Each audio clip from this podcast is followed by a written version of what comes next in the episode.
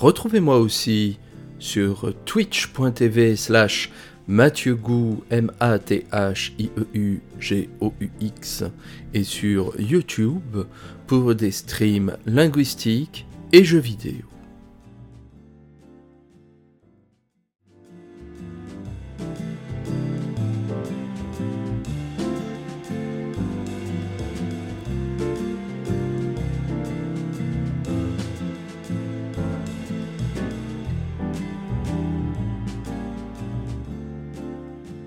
Ces derniers temps, j'ai joué à Slay the Princess, jeu d'aventure, euh, visual novel, développé par Black Tabby Games et sorti en 2023 sur les plateformes de téléchargement. Slay the Princess a défrayé la chronique au regard de son principe fondateur assez atypique, l'on incarne effectivement un héros à qui l'on demande non pas de secourir une princesse enfermée dans un donjon, mais bien de la tuer parce que, dit-on, cette princesse va sinon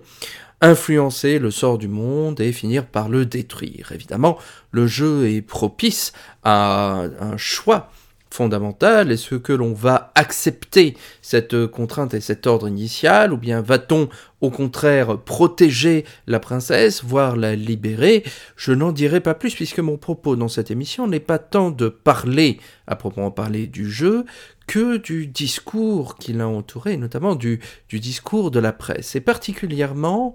on m'excusera de ne pas euh, citer ici le, journal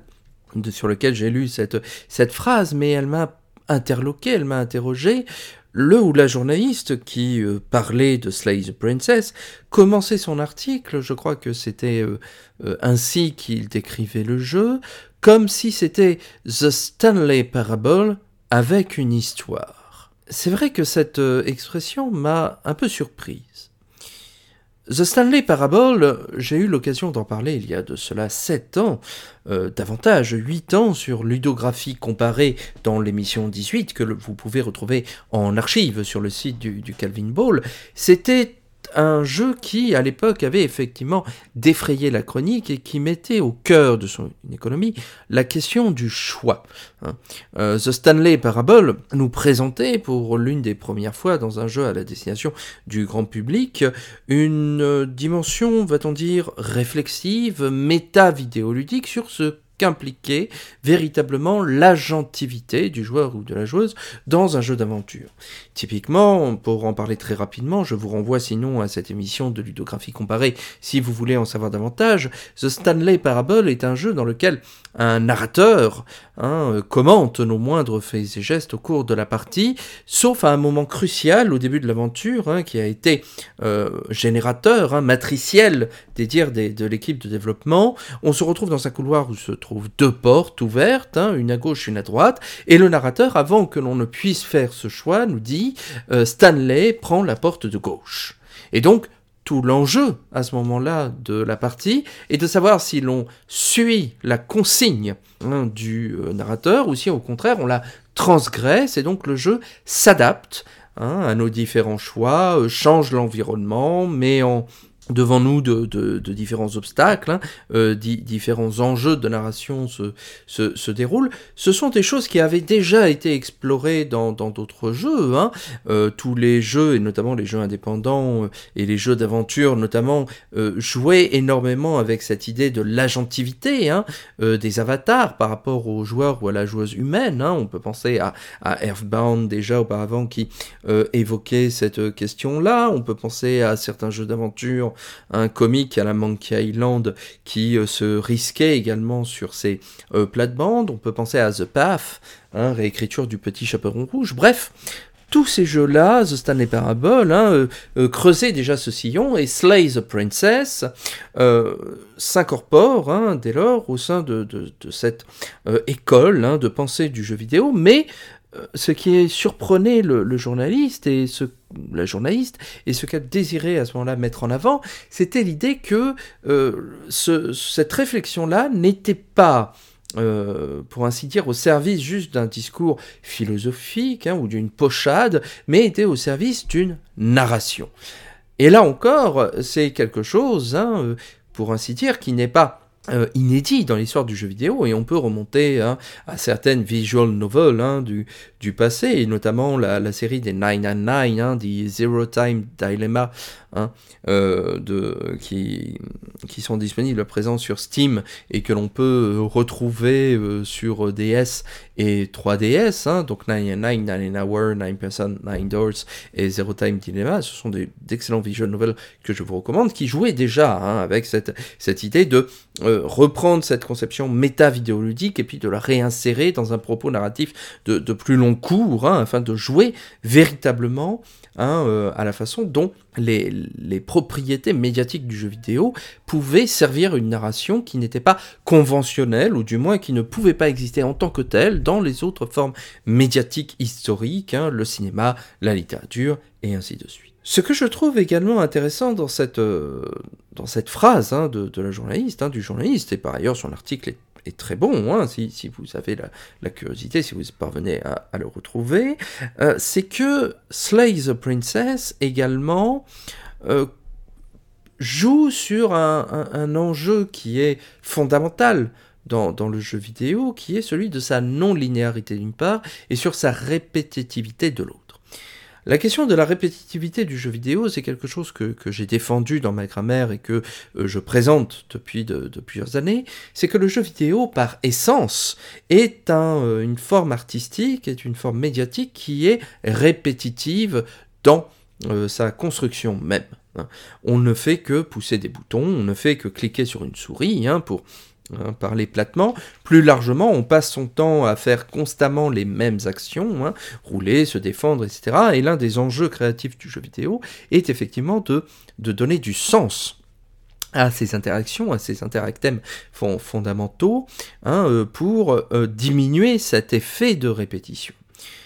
Slay Princess parvient à le faire effectivement en changeant progressivement les, les données initiaux hein, du problème qui nous sont posés. Si l'on refuse d'aller à la cabane où se trouve la, la princesse, hein, la, cabane se diffracte. Si on refuse de tuer la princesse, celle-ci euh, s'avère beaucoup plus dangereuse que prévu. Si au contraire on accepte de la tuer, elle se révèle inoffensive. Bref, il y a à chaque fois un jeu, hein, un décalage sur cette répétition, puisque l'on va devoir affronter plusieurs avatars de la princesse, sans, euh, sans aller trop loin dans, dans les révélations, dans le divulgachage, comme on dit encore aujourd'hui, hein, euh, si vous souhaitez euh, expérimenter l'aventure, mais il y a en effet cette idée-là que chaque répétition n'est pas une répétition au même. Et ça, c'est un enjeu assez fort de l'histoire du jeu vidéo, hein, qui a été assez compliqué à mettre en place. Pendant très longtemps, dans l'histoire du jeu vidéo, dans ces primes années, hein, dans, dans ces challenges type arcade, la répétition s'accompagnait d'une accélération et d'une augmentation de la difficulté. Si on joue à Space Invaders, si on joue à, Donkey Kong ou à, Pong ou que sais-je, hein, les paramètres de base euh, de la partie euh, demeurent, mais la vitesse d'exécution euh, va augmentant. Les ennemis se déplacent plus vite, les dégâts font plus, les, tirs ennemis font plus de dégâts, le temps imparti pour finir le stage est considérablement réduit, ce qui amène, dans certains cas de figure, à ce qu'on appelle des kill screens, hein, dans le cas de Donkey Kong par exemple, où le temps imparti pour finir le niveau est humainement indépassable. On ne peut pas, dans les conditions qui nous est offertes, terminer un niveau de Donkey Kong euh, qui, aboutit au kill screen, d'où son nom. Euh, de la même façon, tout récemment, avec Tetris, hein, un jeune joueur a réussi à, déclencher un kill screen sur le euh, Tetris NES hein, en, arrivant au point où la console ou la programmation ne parvient pas à suivre hein, le niveau de jeu.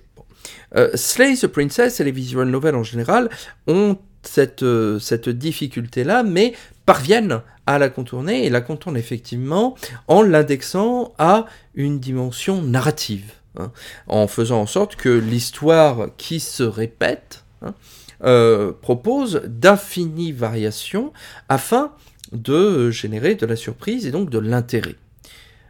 cette répétition narrative, cette répétition-là, elle s'est observée dans l'histoire du jeu vidéo, parfois à l'échelle des suites hein, de, jeux vidéo. Si on parle, de, par exemple, des différents Megaman, dont j'ai parlé dans la euh, dernière émission de, ludographie, euh, on peut considérer que les Megaman dits classiques, hein, de 1 à 11, euh, ne sont jamais que des répétitions sur un même schéma primordial, qui se trouvait du coup répété ad libitum, hein, euh, puisque à part quelques petites différences très marginales, hein, euh, l'obtention euh, d'un saut supplémentaire, d'une armure, etc., la, la, la, chose est généralement strictement identique. Bon, mais ce qui va changer, ce sont les décors, c'est la taille des niveaux, c'est l'identité des ennemis, c'est le fait qu'il y ait parfois plusieurs châteaux de fin de Dr. Wily plutôt que qu'un seul. Bon, ça c'est un exemple de répétition euh, macro-structurelle, va-t-on dire, dans l'histoire du jeu vidéo. Et à côté de ça, vous avez des répétitions micro-structurelles qui sont liées à la structure même du jeu, au fait de euh, présenter Hein, des environnements de, plus en plus compliqués, hein, des boss euh, plus compliqués euh, à vaincre, et ainsi de suite. Dans le cas de Slay the Princess, ce qui est intéressant, c'est que cette répétition-là se fait vraiment au niveau du chapitrage lui-même, hein, de l'intrigue, qui plutôt que d'avancer, comme c'est souvent le cas dans les RPG, vers une finalité, et donc vers une accumulation de, de, données progressives qui nous permet in fine de clore une histoire, Ici, il s'agit plutôt d'une répétition, hein, d'un prologue, hein, d'un micro-chapitre, avec des variations qui deviennent hein, de, plus en plus fortes au fur et à mesure qu'on avance dans, l'intrigue. Alors bien sûr, au bout d'un moment, euh, nous ne sommes pas dupes et nous comprenons très rapidement que cette répétition euh, n'est que feinte, n'est que factif, et que les personnages eux-mêmes se rendent compte de, cette répétition, comme d'un disque rayé euh, qui, qui, reprend constamment les mêmes, Hein, les mêmes principes, et c'est à cet endroit-là, je, trouve que Slay Princess échoue quelque peu à concrétiser sa promesse initiale, puisque euh, finalement on, arrive au bout de la deuxième ou troisième itération à comprendre où est-ce qu'on va nous, nous amener, ce n'est vraiment que les toutes premières fois qui sont, qui sont détonnantes. Cela n'enlève rien à l'originalité de l'histoire hein, et au talent d'écriture et de narration, hein, de, jeu de voix que l'on a dans, l'intrigue et qui est particulièrement réussi. Mais il est vrai que au regard des exemples que j'ai pu donner, hein, de The Stanley Parable par exemple, ou bien de 999, etc., il y a euh, quelque chose, je pense, qui passe à côté. La différence avec The Stanley Parable, cependant, c'est effectivement que la répétition dans Slay the Princess finit toujours par être brisée. Arrive un moment dans Slay the Princess où l'histoire, où tous ces films narratifs-là, hein, de, de quelque genre que ce soit, finissent par euh, concourir et donc à aboutir à une seule et même finalité, à une fin un épilogue. Alors que dans The Stanley Parable, cette, euh, cette fin n'est pas explicitement donné par notre partie. La répétition peut toujours avoir lieu et des micro-variations peuvent toujours être opérées des années plus tard. Hein. Et même si on se fonde à un score de complétion, euh, au fait de d'avoir tous les trophées sur Steam par exemple, ou bien si on suit une carte euh, qui mène effectivement aux différentes variations de fin, cela n'applique pas nécessairement que l'on ait tout vu dans le jeu, hein, ou du moins le jeu cache suffisamment bien ses cartes pour qu'on ne se rende pas compte immédiatement de ça. Slay the Princess est à ce moment-là un cas intéressant euh, d'œuvre vraiment seuil dans l'histoire du jeu vidéo qui montre de quelle façon les propriétés internes du jeu vidéo peuvent servir une intrigue, une histoire, une narration dans le sens propre du terme, mais sans aboutir, mais sans s'appuyer, pardon, à une phase de gameplay euh, telle qu'on aurait euh, l'habitude de voir dans un jeu d'action, de plateforme, hein, euh, un RPG, qui sont encore les prototypes de ce qu'est un jeu vidéo aujourd'hui. Et rien que pour ça, Slay the Princess demeure très intéressant dans, l'histoire du jeu vidéo. Unique sans doute pas, je pense, comme euh, je l'ai montré, mais du moins euh, très intrigant et très intéressant à parcourir. Dans tous les cas, si vous êtes intéressé par ce type d'initiative qui vise à tordre les codes de la narration et d'exploiter la façon dont le jeu vidéo permet de raconter une histoire, Slice the Princess est un jeu qui doit faire partie de votre ludographie.